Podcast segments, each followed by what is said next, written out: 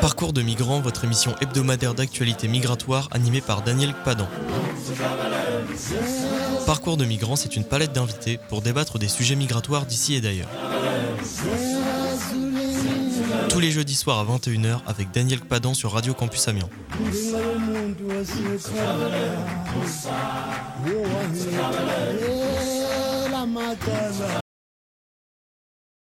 Mesdames et messieurs, bonjour.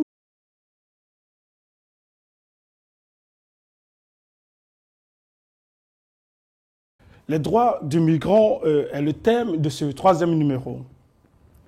Selon l'article 13, alinéa 3 de la Déclaration universelle des droits de l'homme de 1948, toute personne a le droit de quitter tout pays, y compris le sien, et de revenir dans son pays. C'est ainsi que la migration est un droit de l'homme.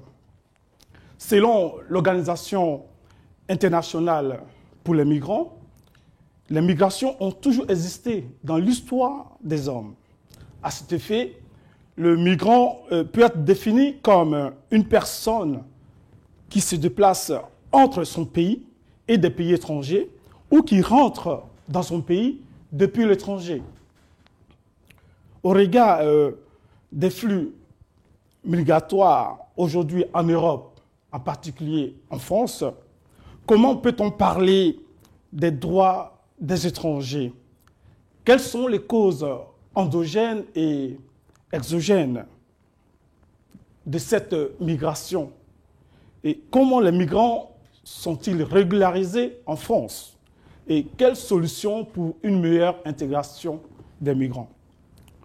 Pour une bonne compréhension de ce débat, euh, notre mission se situe comme suit. Première partie, les causes endogènes et exogènes de la migration. La deuxième partie, nous verrons la régularisation des migrants en France. Et la troisième partie, l'intégration et l'insertion des migrants en France. Et pour euh, débattre, euh, nous avons sur ce plateau trois invités. Maître euh, Alexis Ngounou, bonjour. Bonjour. Vous êtes euh, docteur en droit, vous êtes euh, avocat au barreau de Paris, euh, vous êtes aussi euh, chargé de cours à l'Université de Paris 1, Panthéon-Sorbonne. C'est exact. Maître euh, Téti Gévert, bonjour. Vous êtes également euh, docteur en droit. Euh, vous êtes avocat au barreau de Paris. Euh, vous êtes aussi inscrit au barreau de Côte d'Ivoire où vous avez exercé depuis euh, euh, de 2001 à 2005. Et je reçois aussi Monsieur Robert Popa. Vous, vous êtes président de l'Association internationale Culture sans frontières. Vous êtes aussi éducateur spécialisé et conseiller d'insertion professionnelle. C'est bien ça. OK. Alors, ma toute première question, c'est que la migration est un droit de l'homme. Alors, que dit exactement euh, la Déclaration universelle des droits de l'homme de 1948 Maître, euh, si vous pouvez commencer. Je vous remercie et euh, effectivement le thème que vous abordez aujourd'hui est fort intéressant. La migration, c'est un droit de l'homme. La migration, ça fait partie de ce qu'on pourrait considérer comme étant les droits fondamentaux même de l'humanité. Alors, je dois commencer par vous faire comprendre que certes, il y a euh, euh, cette- ce texte auquel vous avez fait allusion qui définit la migration, mais il n'y a pas une définition, à mon sens, juridique pure de ce qu'est la migration. Il n'y a pas une définition ju- juridique qui viendrait en quelque sorte contraindre les États à bien vouloir mettre en application, parce que la Charte des Nations Unies, certes, c'est un texte international, mais ce- cette charte n'a pas eu un pouvoir de coercition par rapport aux États qui s'engagent, je pourrais dire purement moralement, à le mettre en application. Donc, en l'absence de définition juridique, on pourrait considérer la migration comme étant la situation dans laquelle des personnes se déplacent d'un pays à un autre, des personnes quittent leur pays ou des personnes reviennent dans leur pays. Je pense qu'il est d'abord important, il est vraiment important de, comprendre ce sens de migration parce que ce n'est pas toute personne qui quitte son pays ou qui quitte un lieu donné qui devrait être considérée comme un migrant. C'est une évidence, me direz-vous, parce que si je pars de la Côte d'Ivoire, j'arrive en France pour un séjour d'un mois dans l'intention de retourner dans mon pays, on ne saurait me considérer comme un migrant.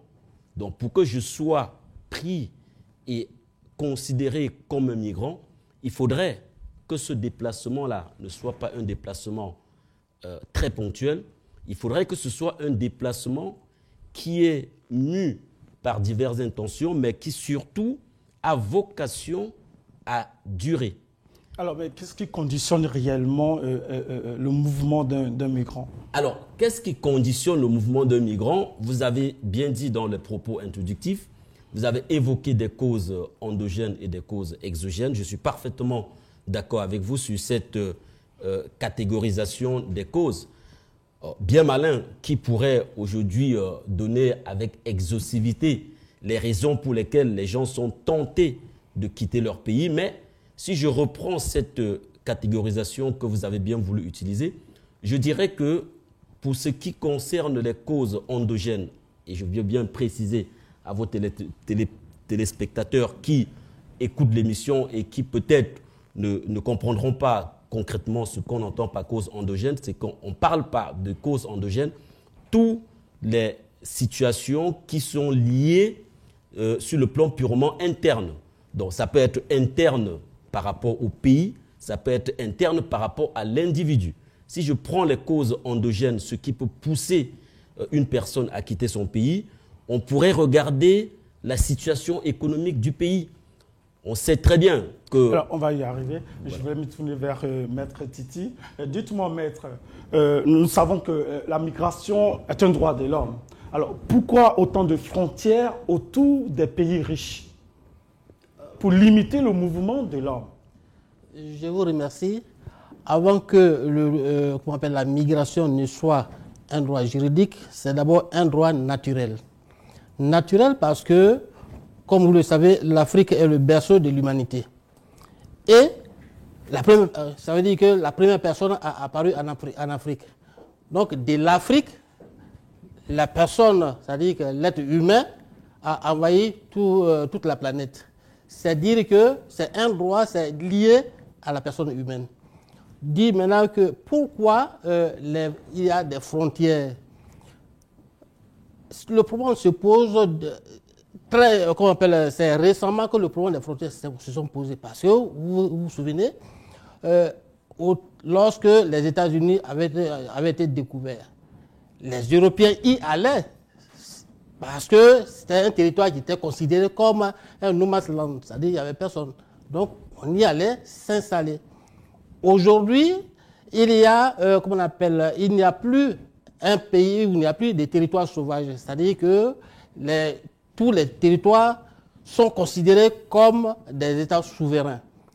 Et les anciens pays colonisés, aujourd'hui, il y a, euh, comment on appelle, compte tenu de la scolarisation, il y a des intellectuels, des, personnalités, des jeunes qui se, forment et qui ont envie de voir autre chose.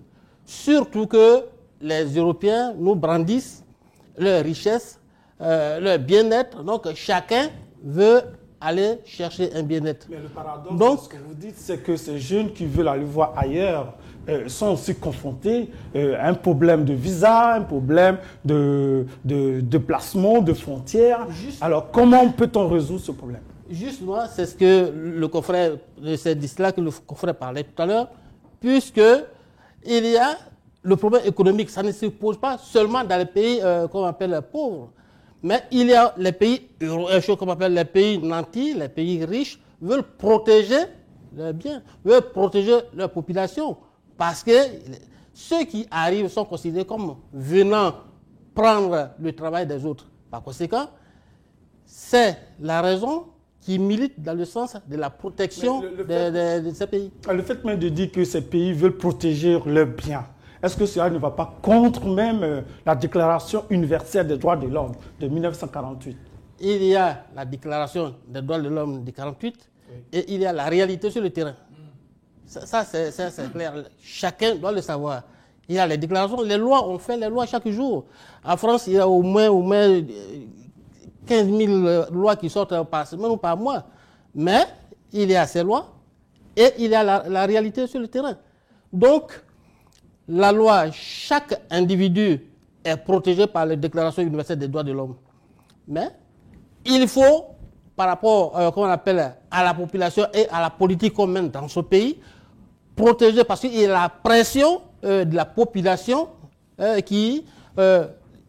parce que dans tout pays, il y a toujours des chômeurs, il y a toujours des, appelle, des indigents. Donc, ces personnes-là, il faut les protéger. Donc, c'est pour protéger ces personnes qu'on érige des, des, comment on appelle, euh, des frontières, c'est-à-dire les frontières virtuelles, où, euh, comme vous l'avez dit tout à l'heure, on limite la délivrance des, des visas à des gens qui vont rentrer dans certains pays. Ouais, c'est c'est, euh, une politique qui est menée euh, délibérément. Alors, j'ai- j'ai- monsieur euh, euh, Topa, Faut pas. faut pas, veut dire quelque chose. Oui, non, mais je prends derrière Maître qui vient de dire quelque chose d'essentiel. Il a parlé de quelque chose d'intérêt, les intérêts. Je suis forcé de me poser la question en tant qu'éducateur spécialisé, président de l'Association internationale Culture sans frontières, de me poser la question de ceux-là même qui avaient, et, qui avaient déclaré, fait cette déclaration universelle des droits de l'homme.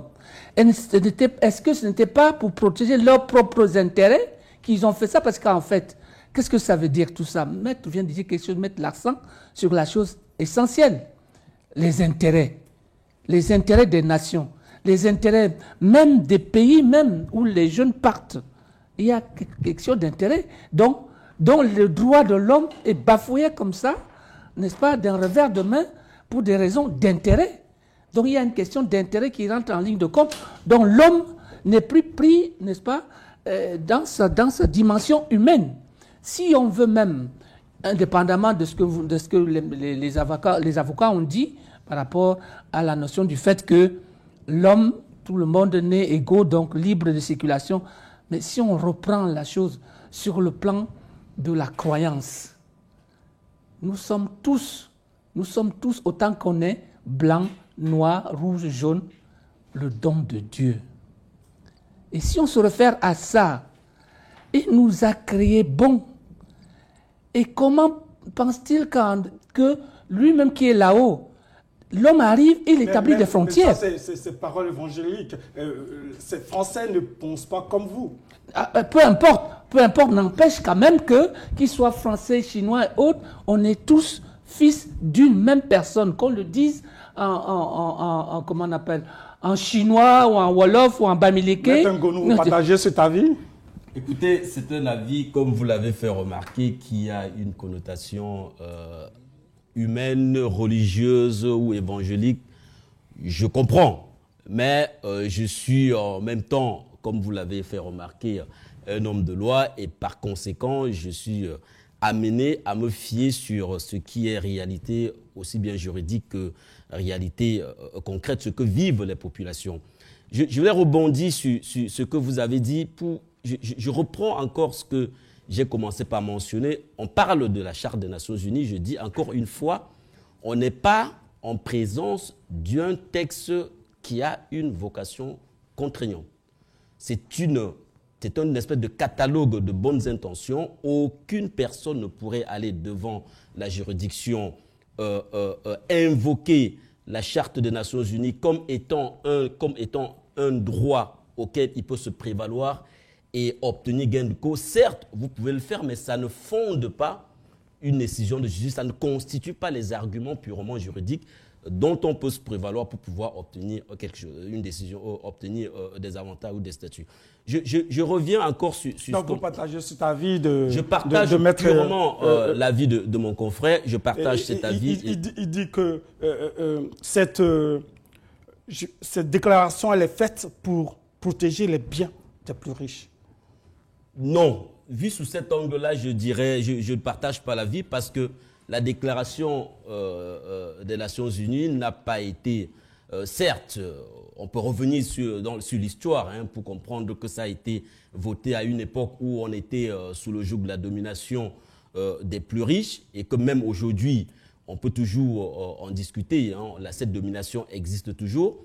Et sous cet angle-là, ceux qui disent que c'est un texte qui nous a été imposé par les puissants, je dirais, si on va dans ce sens, tous les textes nous seront imposés par les puissants, tous les textes internationaux, si vous voulez. Donc, à un moment donné, moi, je considère que nous, et, encore une fois, je, reviendrai là-dessus pour que, il faut, parce qu'il faut, bien qu'on comprenne que quand on parle des migrations, euh, il y, a, y, a, une espèce de, je, dirais, dit, il ne faut pas que l'on ait l'impression que ce sont les Africains qui migrent vers l'Europe ou qui migrent vers l'Occident.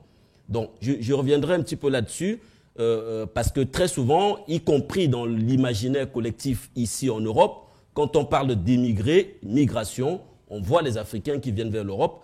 Il est bien entendu que des Européens aussi migrent vers l'Afrique pour des raisons économiques.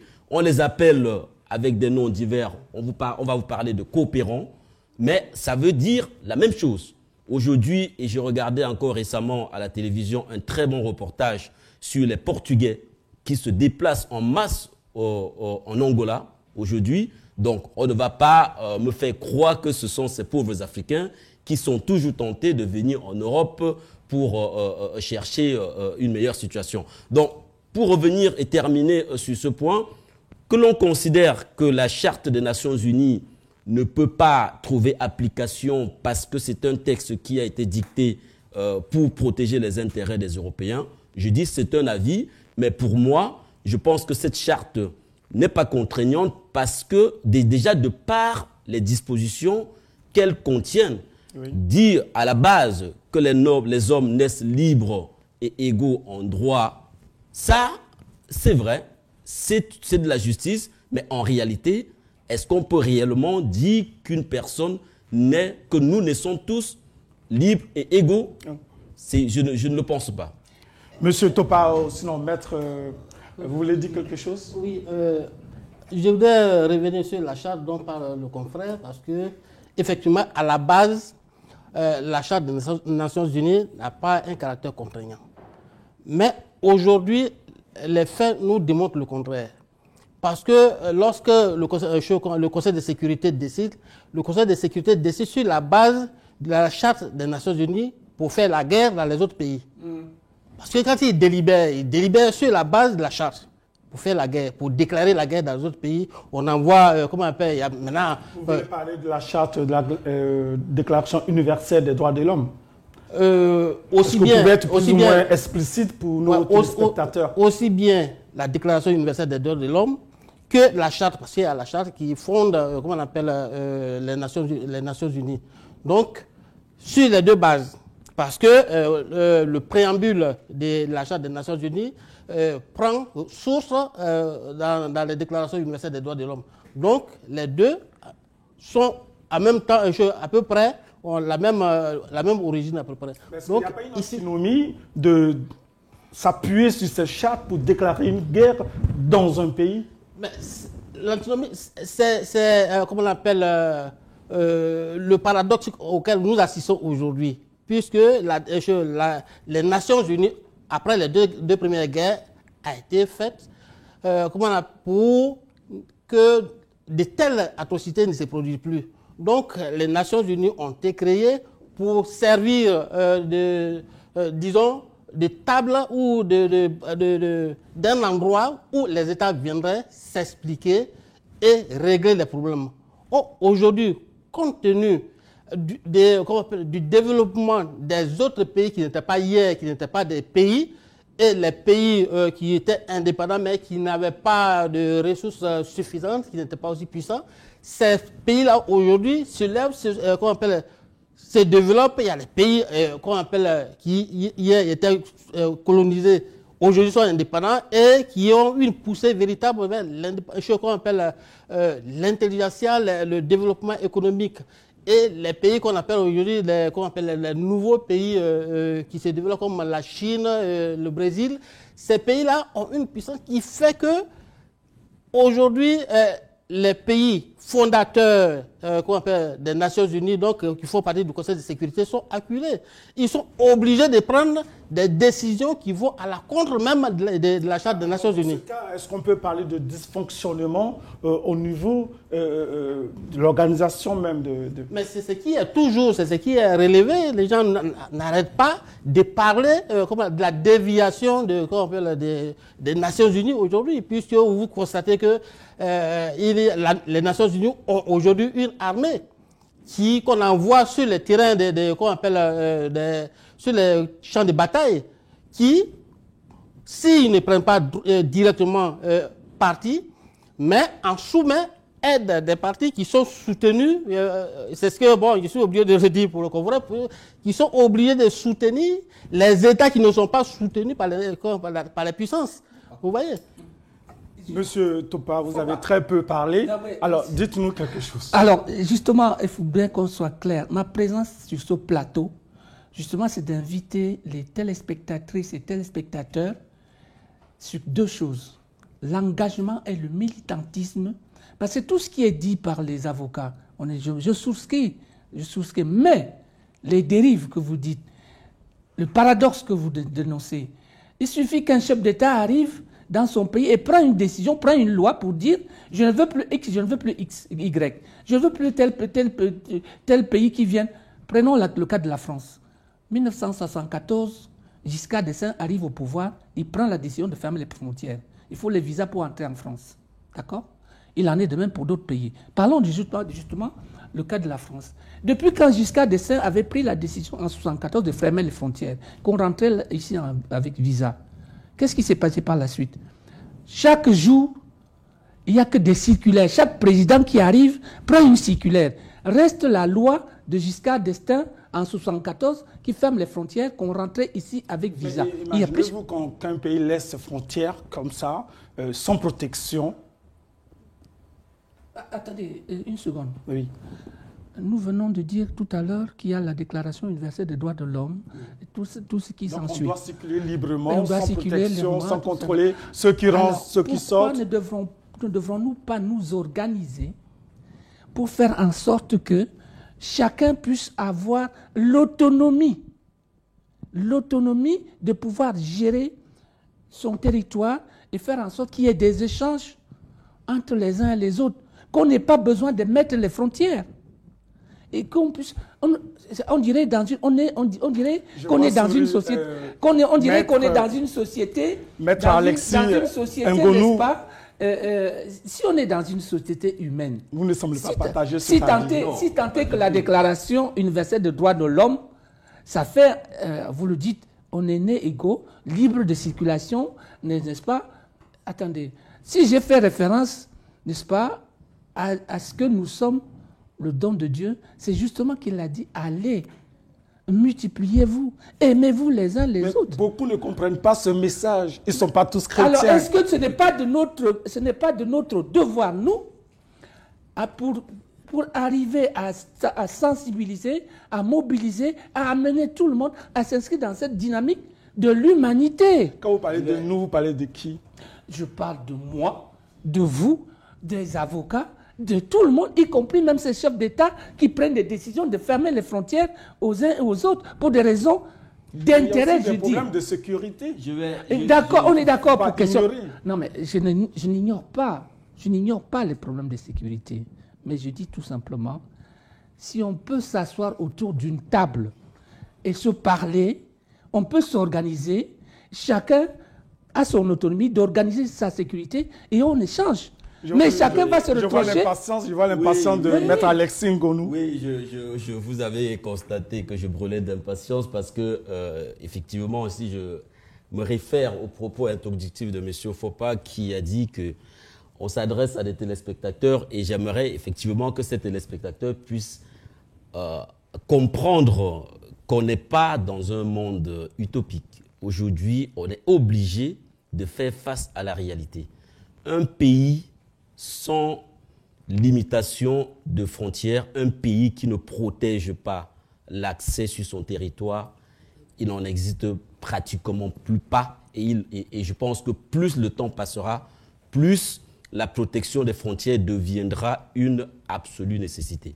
Je le dis pourquoi? Parce que oui, on peut bien invoquer euh, euh, tout ce qui est lié à l'humanité, mais nous sommes obligés de nous rendre à l'évidence. Cette évidence, c'est que le monde évolue. Si Giscard n'avait pas créé le visa en 1974, quelqu'un d'autre l'aurait fait après lui. Et si vous regardez, M. Faupas, vous êtes bien placé pour, pour le savoir, l'évolution de la situation politique en France, vous constaterez que plus les années passent, plus il y a un durcissement de la situation des étrangers. Et ce durcissement-là se, se, se, se, ressent déjà au niveau de la délivrance des visas qui est le premier point, le premier passage même, euh, euh la, la, la première relation que l'étranger commence à avoir avec la France depuis son pays. Vous Mais constatez. maître, ce, que, ce que vous ne dites pas, c'est qu'en 1974, nous savons pourquoi jusqu'à a imposé le visa. Parce que la France, économiquement, et, et- et- Évidemment. commence à tousser. Donc, il fallait revoir euh, la politique française euh, ou migratoire pour pouvoir euh, filtrer, sélectionner. On a même vu un président qui parle de migration choisie, ne serait-ce que pour permettre à ce pays de... Voilà, voici les raisons pour lesquelles euh, le visa a été imposé en 1914. Donc ce n'est pas seulement un problème sécuritaire qui est aujourd'hui certes d'actualité, mais qui ne correspond pas Évidemment. à ce que vous dites euh, Je- quand on se situe dans l'histoire de la migration. Évidemment, et- et je n'ai jamais. Attendez, je n'ai pas. Le sens de mes propos, c'est pas surtout de dire que la nécessité d'imposer les visas tient à des questions de sécurité. Surtout pas. La première raison pour tout pays de contrôler les frontières, c'est d'abord la situation économique interne. Ça, pour moi, c'est fondamental. C'est pas eu- un fait de hasard. Si aujourd'hui, on en parlera en deuxième partie de l'émission, aujourd'hui en Europe, l'Allemagne est le tout premier pays qui accueille le plus de réfugiés. Donc vous partagez Alors, cet avis qui dit ah, que tout à fait. il faut. C'est- euh, euh, la Je situation vais parler économique. de la migration choisie. Tout à fait. Et pour moi, toute migration est choisie. Moi, je le dis. avec- Lorsqu'on parle de migration choisie, ça dit que cette migration est sélective. Évidemment, il n'y a pas la... toutes les migrations. Il faut, il faut qu'on se rende compte Lorsqu'on va prendre des cerveaux en Afrique, Oui. vous pensez que c'est une bonne chose. Je ne dis pas que c'est une bonne chose. Il y a, il y a la réalité, ce qui, est, ce qui relève du pouvoir des États et leur intention, et puis notre appréciation de cette réalité. Moi, je vous dis, le Canada a- est le pays qui a ouvertement dit, moi, je choisis mes immigrés, mais regardez autour de vous, il n'y a pas un seul pays qui va comme ça ouvrir les bras pour accueillir des immigrés. À aucun moment, vous allez vous rendre compte qu'à chaque fois, quand il y a des lois qui tendent à réguler l'immigration, le- l'exposé des motifs, en tout état de cause, je dis, l'intention du législateur est toujours de privilégier une catégorie de la population. Et cette catégorie de- de- des arrivants, c'est sont ceux qui peuvent apporter quelque Euh, chose. Si je prends, euh, j'arrive, maître, si je prends euh, la migration africaine, Oui. nous savons que historiquement, la France a une dette envers l'Afrique. Et si vous voyez euh, ces flux migratoires vers la France, moi je m'exprime en français aujourd'hui. Tout à fait. Donc, j'aurais dû m'exprimer dans mon ethnie en hébreu, mais aujourd'hui, je m'exprime en français. C'est parce qu'il y a une traçabilité française en Afrique, en Côte d'Ivoire. Tout à fait. Alors, ma première destination, c'est d'aller où je peux me sentir à l'aise, m'exprimer et projeter, pourquoi pas, une identité. D'où la France. On doit encore me fermer les frontières parce que je vais en France. Mais évidemment. Et la dette. Évidemment, la, la dette. Alors, Maître, je donnez-lui la parole, je vais répondre Maître tout à l'heure. Petit qui, qui brûle d'impatience aussi. Oui, euh, en ce qui concerne le problème de la limitation euh, de, la limitation de l'en- l'entrée dans les pays, d'abord, c'est le problème de la délivrance des visas est, un- est une décision souveraine. L'État exerce sa souveraineté en admettant que les personnes entrent sa- que dans son- sur son territoire. Deuxièmement, le fait même de délivrer des, passeports à ces ressortissants est déjà une sorte de limitation d'entrer sur son territoire. Parce que si tu n'as pas le passeport français, il te faut avoir le visa.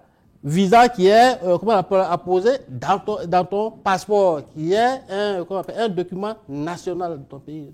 Donc la différence est faite déjà.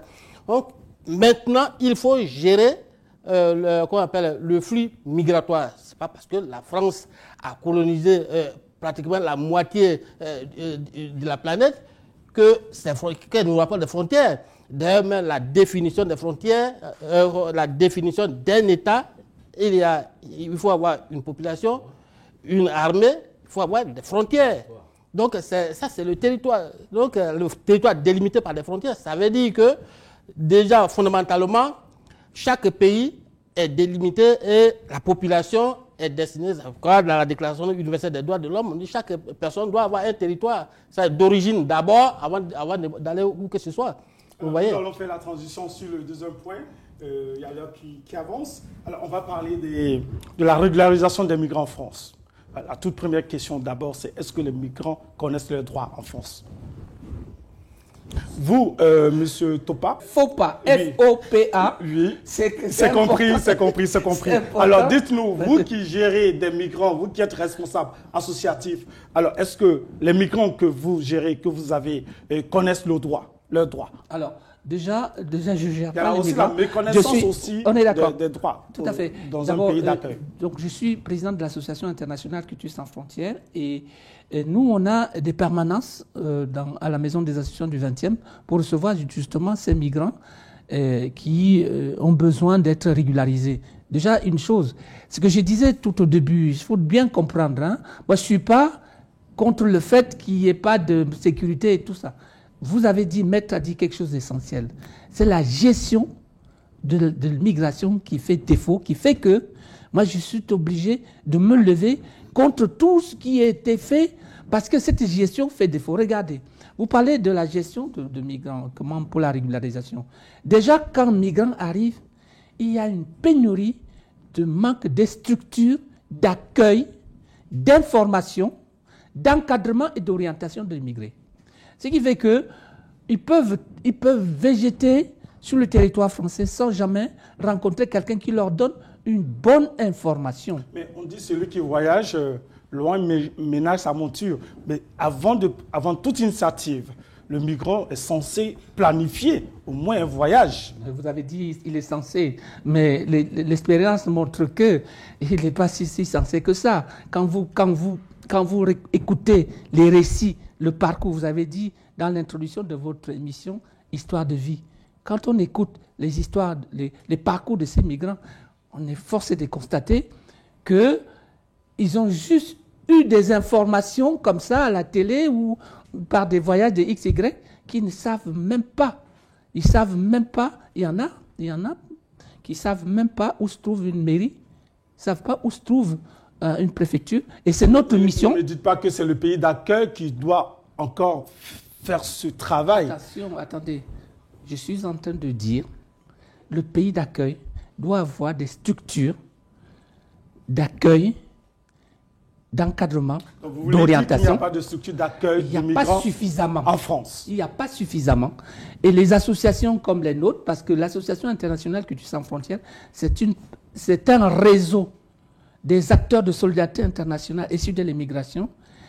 Et nous sommes très d'union entre tous ces réseaux-là. Et on est confronté à ce manque, n'est-ce pas, de, de, de structures. Nous travaillons aussi avec les réseaux d'éducation sans frontières. Donc, ce, qui est, ce que nous nous demandons, c'est qu'il y a la mut- qu'il y ait mis- qu'on multiplie dans chaque commune, qu'il y ait beaucoup de structures d'accueil des migrants.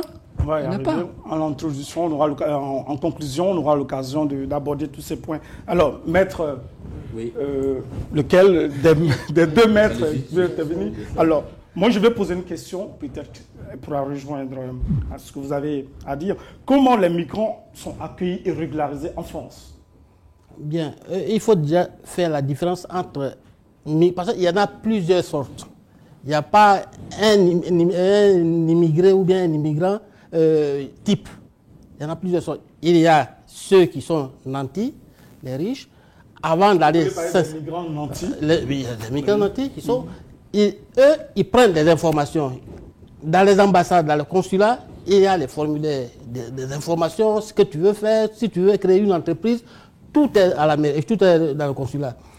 Les étudiants aussi, quand euh, ils vont chercher le visa, on leur donne des formulaires qu'ils lisent, comment s'inscrire, où s'inscrire dès qu'il arrive. Donc, lorsqu'il obtient son visa, il sait à quel endroit s'adresser pour s'inscrire. Et puis, il y a ce qu'on peut appeler les, migrants économiques. Bon, ceux qui viennent pour des besoins, bon, pour chercher un bien-être, ou qui sont euh, invités ou appelés, envoyés, dont le transport est assuré par les, par, les parents, les familles, ceux-là, ils viennent sans aucune information. Donc, euh, l'information est donnée à ces personnes de façon informelle. Maintenant, euh, c'est la réalité sur le terrain qui leur dit, bon, par-ci, euh, il faut aller par là.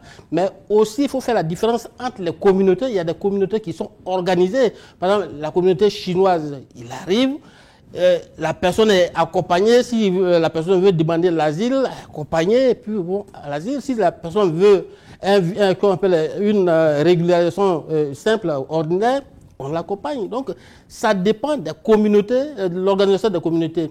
À ce qui concerne l'État, l'État euh, d'accueil, est-ce qu'il y a de, qu'on appelle des structures d'accueil, des structures d'information? Il y a des structures d'information, seulement il faut savoir où les trouver.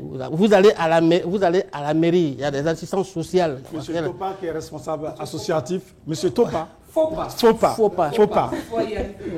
Je vais y arriver, je vais y arriver. Monsieur Fopa, qui est responsable associatif, qui nous dit qu'il y a très peu de structures euh, associatives. Qu'en dites-vous? Bon, il a raison de le dire, puisque lui, il, est, il est, membre d'une association. Donc, euh, bon, si lui n'arrive pas... bien placé pour nous donner encore plus d'informations ah, sur l'accueil même des... Alors, ce que dit Maître, c'est vrai, quand vous arrivez dans une mairie, bon, encore faut-il que l'immigrant puisse aller en mairie. Parce que les migrants, moi je ne m'adresse pas aux migrants économiques ou aux migrants euh, intellectuels qui passent par les ambassades. Moi je, dis, je suis l'homme de la rue. Je, m'adresse à un migrant qui me trouve dans la rue, il dit, je ne sais pas où se trouve une mairie. Parce que déjà lui, aller à une mairie, il a peur d'y aller.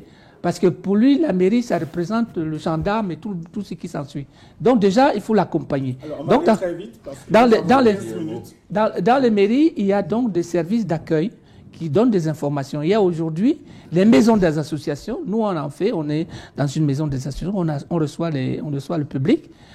Mais encore une fois, OK, mais je redis une, une fois de plus qu'il faut multiplier ces structures, qu'il faut que nous soyons, nous nous engageons pour pouvoir nous aussi parce qu'il y a aussi notre part de responsabilité dans cette affaire. Ok, merci. Euh, maître euh, Alexis, euh, dites-nous comment les migrants sont accueillis en France. Est-ce qu'ils sont bien accueillis en France? Alors, personnellement, je ne saurais répondre de vous façon aussi péremptoire. Ce que je vais vous, les accompagnez Je les accompagne, je les suis. Ce que je vais vous donner, c'est aussi un retour d'expérience par rapport à ce que je vois dans mon métier depuis quelques années. Mais avant toute chose, je pense que nous sommes une émission qui va être regardée et, je pense que le but aussi pour nous, c'est de donner des conseils. Et le premier conseil que je donne... Au niveau de la troisième partie, on aura l'occasion d'aborder... Ça répond un petit peu à cette question et ça, et ça bat un petit peu... Euh, euh, c'est ça, euh, je dis, ça, pas que ça contredit, mais ça remet un petit peu en cause. Parce que je dis à tous ceux qui regardent, tous les migrants, à tous les étrangers, n'attendez pas vous abordez déjà la troisième partie dans notre émission. D'accord. Bon, je vais donc... comment ils sont accueillis en France. Comment est-ce qu'ils sont accueillis en France? Généralement, voire intégrés en France. Ils sont dans leur communauté. Et là, je reviens, je rejoins mon confrère. Ils sont dans leur communauté et ils sont accueillis dans les communautés. Très souvent, ils sont dans les communautés. Mais pour ceux qui n'ont pas la chance de bénéficier de ce, de ce soutien communautaire, de ce soutien familial, ben, beaucoup errent dans la rue. Et je ne vais pas vous donner le nombre de gardes à vue que j'ai que par, par ils sont dans la rue parce qu'ils sont sans papier ou ils sont, dans la rue parce qu'il n'y a pas d'autre solution ils sont, dans la, ils sont dans la rue parce qu'ils sont sans papier, parce qu'ils ne se renseignent pas. Parce que je le dis, ils ne se renseignent pas parce que c'est vraiment le mot. Quand vous avez un mineur de 16 ans qui arrive, se trouve dans la rue et n'a pour seule préoccupation que de voler, vous avez envie de lui dire, vous savez qu'en tant que mineur, vous avez le droit de vous renseigner et d'avoir des structures qui peuvent vous accueillir. Donc malheureusement, ce défaut d'information, ce défaut de recherche d'information fait que beaucoup arrivent non pas un bon accueil, se retrouvent en train de, de, faire ce qui est ce qui n'est pas souhaitable. Je, je, préfère euh, me retenir là. Donc, pour répondre vraiment à votre question, comment est-ce qu'ils sont accueillis? Il y a des structures, comme m'a dit mon confrère, les structures ne sont pas suffisantes, elles ne le seront jamais. Pourquoi? Prenons, le cas des, des, centres d'hébergement d'urgence, par exemple. Oui. Et certains migrants sont obligés d'appeler deux ou trois fois pour espérer avoir juste passé une nuit. Pourquoi? Et pourquoi? Pourquoi? La réponse est Et des fois, il a pas. La réponse est très simple. Pas de solution. C'est parce qu'il y a un nombre exponentiel de demandes. Plus le temps passe, plus il y a la demande. Pour s'en convaincre, il suffit simplement, vous passez à la, à la porte de la chapelle, vous voyez le nombre de personnes qui s'y retrouvent. Quand on détruit Calais, vous croyez que avec la destruction des Calais, les gens quittent immédiatement la France? Mais non.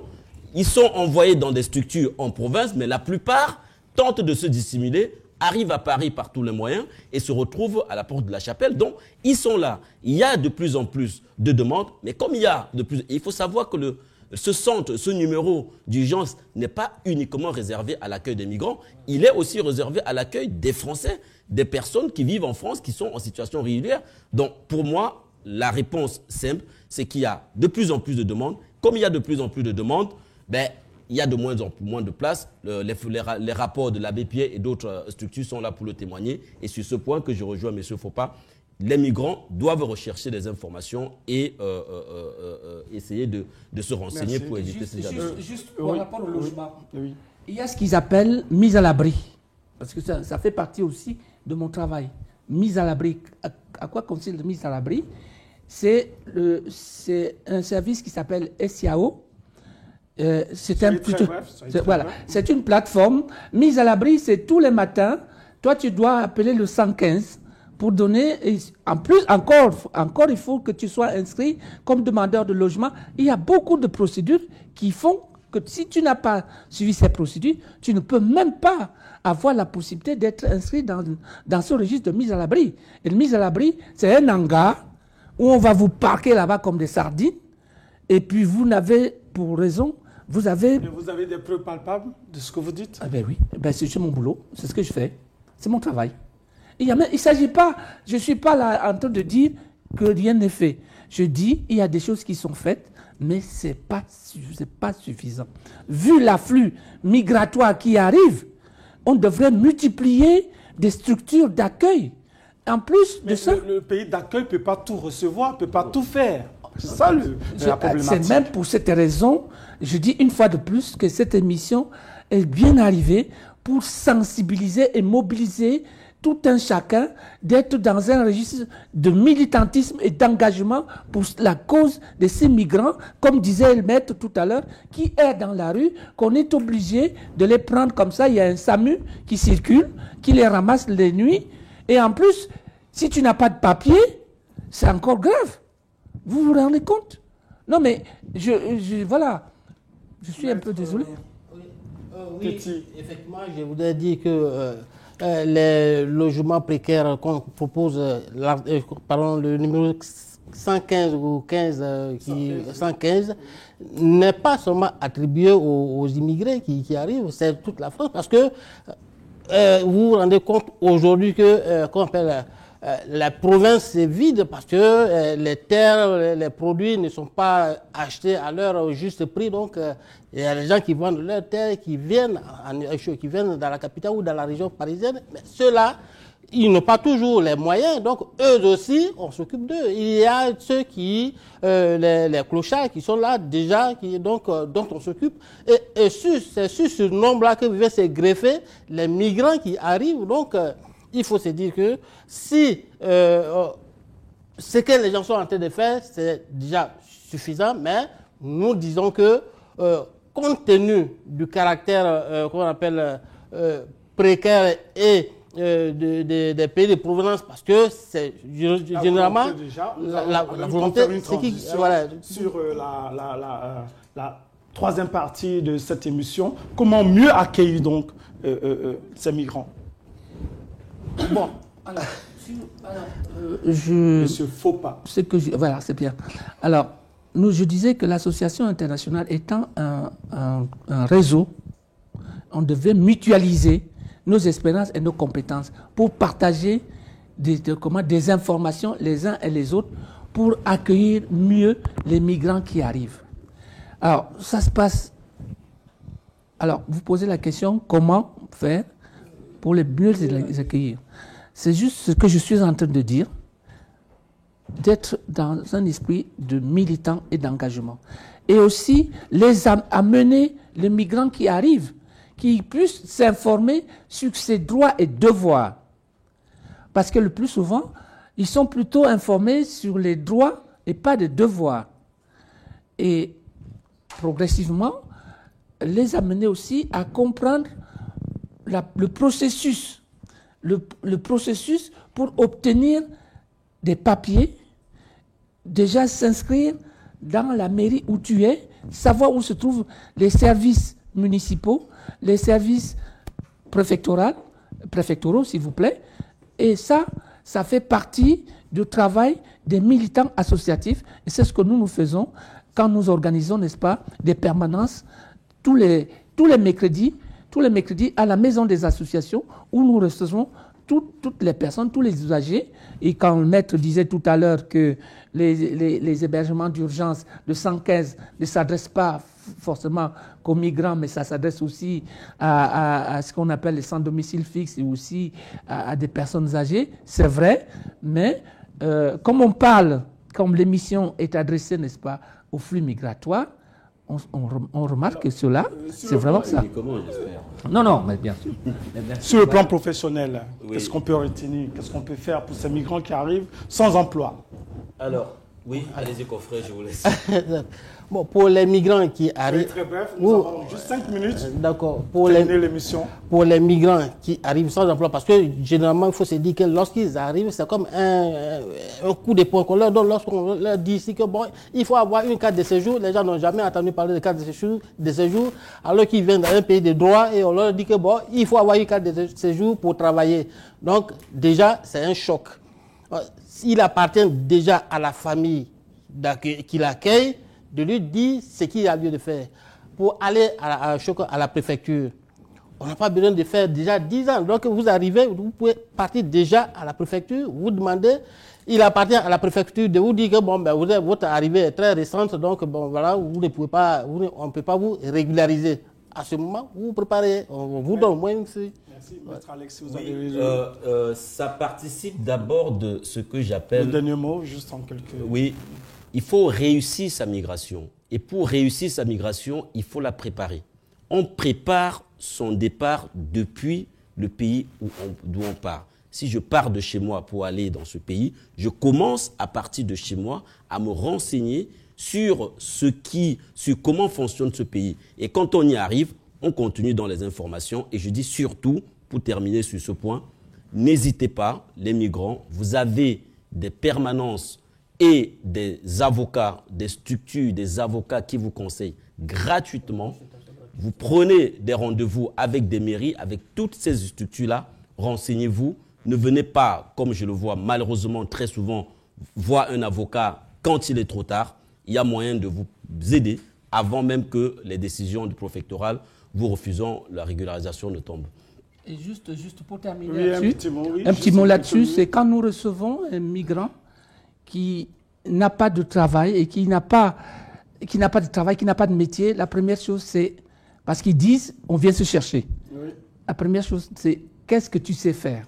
En quelques secondes. Voilà. Est-ce que vous savez faire quelque chose? Si tant est qu'il sait faire quelque chose, on va l'orienter à des dispositifs qui existent pour accueillir ceux qui, ne savent, ceux qui savent faire quelque chose, mais qui n'ont pas de formation, qu'on les accompagne à se former et après, peut leur trouver quelque chose. Merci d'être venu euh, débattre avec nous.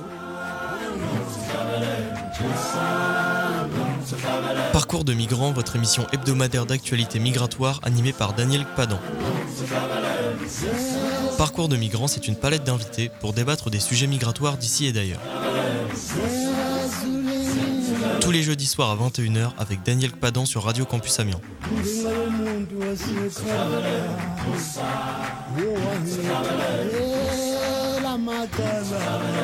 Musa izolozameni ziyithethele izono zami ziyithethele woza nawe mfowethu uzothethelela izono zakho usami zivume izono usami usami Jerusalem, Jerusalem, Jerusalem, Jerusalem. Musa, Musa, Musa. Amen. Amen. Hallelujah. Amen.